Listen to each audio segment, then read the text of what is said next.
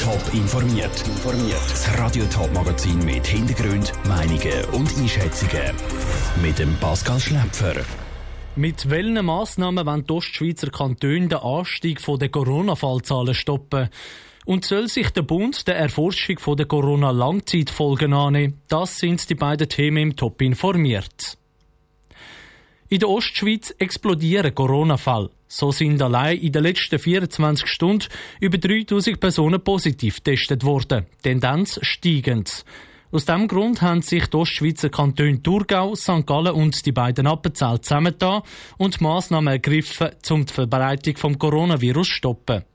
Zu diesen Massnahmen gehört unter anderem eine Homeoffice-Empfehlung. Bei der Präsentation der neuen Ostschweizer Corona-Massnahmen mit dabei war Janine Gutz. An Veranstaltungen, an Messen und Märkten, in Spitälern und Pflegezentren sowie auch an den Bus- und Bahnhaltestellen gilt in der Ostschweiz neu eine Maskenpflicht.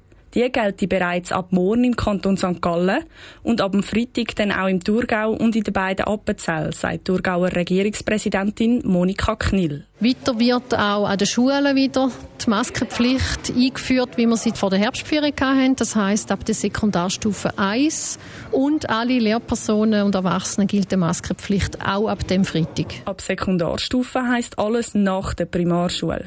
Der Kanton St. Gallen hat im Vergleich aktuell sehr hohe Corona-Fallzahlen. Heute sind 1034 neue Fälle gemeldet worden.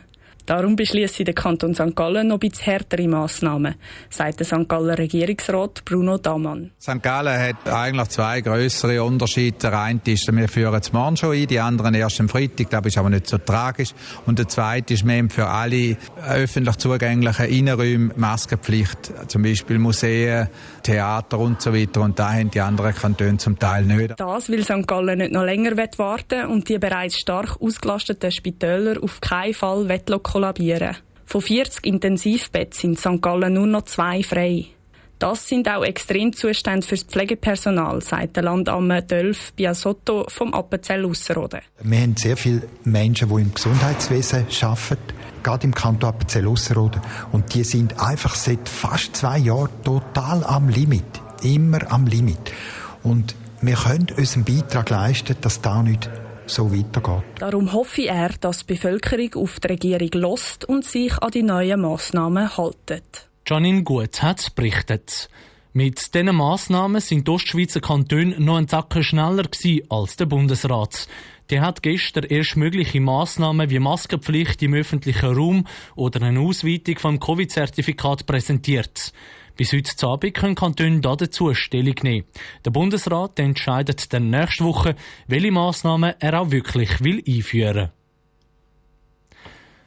ein Haufen Leute, die eine Corona-Erkrankung durchgemacht haben, kämpfen auch noch Wochen oder Monate später mit Symptomen. Genau so wie die Zahlen der Corona-Fälle steigen auch die Zahlen der sogenannten Long-Covid-Fälle immer weiter. Darum soll jetzt der Bund das Phänomen Long-Covid genau unter die Lupe nehmen. Aus dem Bundeshaus berichtet Cosette Espinosa. Die neuesten Erkenntnisse zu den Langzeitfolgen vom Coronavirus oder eben auch Long-Covid genannt zeigen, gut jeder fünfte Erwachsene mit einer symptomatischen Covid-Infektion ist davon betroffen. Die Symptome die können sehr unterschiedlich sein, erklärt der Tom Kobel von Altea Long Covid Network. Zum Beispiel die Fatigue, also dass man sehr schnell müde ist und zwar viel müder, als man das sonst kennt von normalen Anstrengungen. Dass ein Telefon machen oder drei Minuten spazieren einfach sehr wenig Energie hat, viel mehr muss schlafen und dass das eben auch durch Schlafen nicht besser wird. Das kann Haarausfall sein, das können Muskelschmerzen sein, dass man sich schlecht konzentrieren kann, dass man vergesslich wird. Aber auch Geschmacksveränderungen bis hin zu Geschmacksverlust können bei Long-Covid-Fällen auftreten. Überhaupt soll der Bundesrat der Forschung und die Begleitung von Long-Covid-Fällen finanziell unterstützen. So wird es nach dem Nationalrat auch der Ständerat, der heute einen entsprechenden Vorstoß gut geheissen hat. Der SP-Ständerat Paul Rechsteiner. Long-Covid ist ja jetzt nach allen medizinischen Beobachtungen ein Phänomen mit einer grossen Wahrscheinlichkeit äh, ein eigenes Krankheitsbild wird. Aber äh, man weiß viel zu wenig darüber und darum braucht es da Forschung.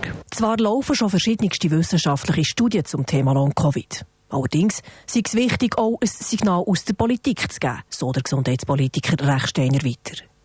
Für den FDP-Ständerat Damian Müller hingegen ist es der falsche Zeitpunkt, den Bund damit zu beauftragen, genug Geld bereitzustellen für die Forschung und die Begleitung von Long-Covid-Fällen. Es ist elementar wichtig, dass wir den Leuten helfen, die an Long-Covid erkrankt sind. Bedeutet aber auch gleichzeitig, äh, dass die Kommission vom Ständerat klar gesagt hat, wir wollen zuerst eine Auslegeordnung mit einem Bericht. Der Bericht der liegt noch nicht vor. Wir wollen eigentlich zuerst Grundlagen haben, um dann gezielt vorzugehen. Trotzdem sagt der Ständerat schlussendlich mit 26 zu 13 Stimmen Ja zu dem Vorstoß. Für Tom Kobel von Altea ein wichtiges Signal. Weil der Forschungsbedarf ist immer noch immens. Es wird viel geforscht, aber vieles weiß man eben auch noch nicht. Also man weiß nicht, was löst die Beschwerde überhaupt genau aus?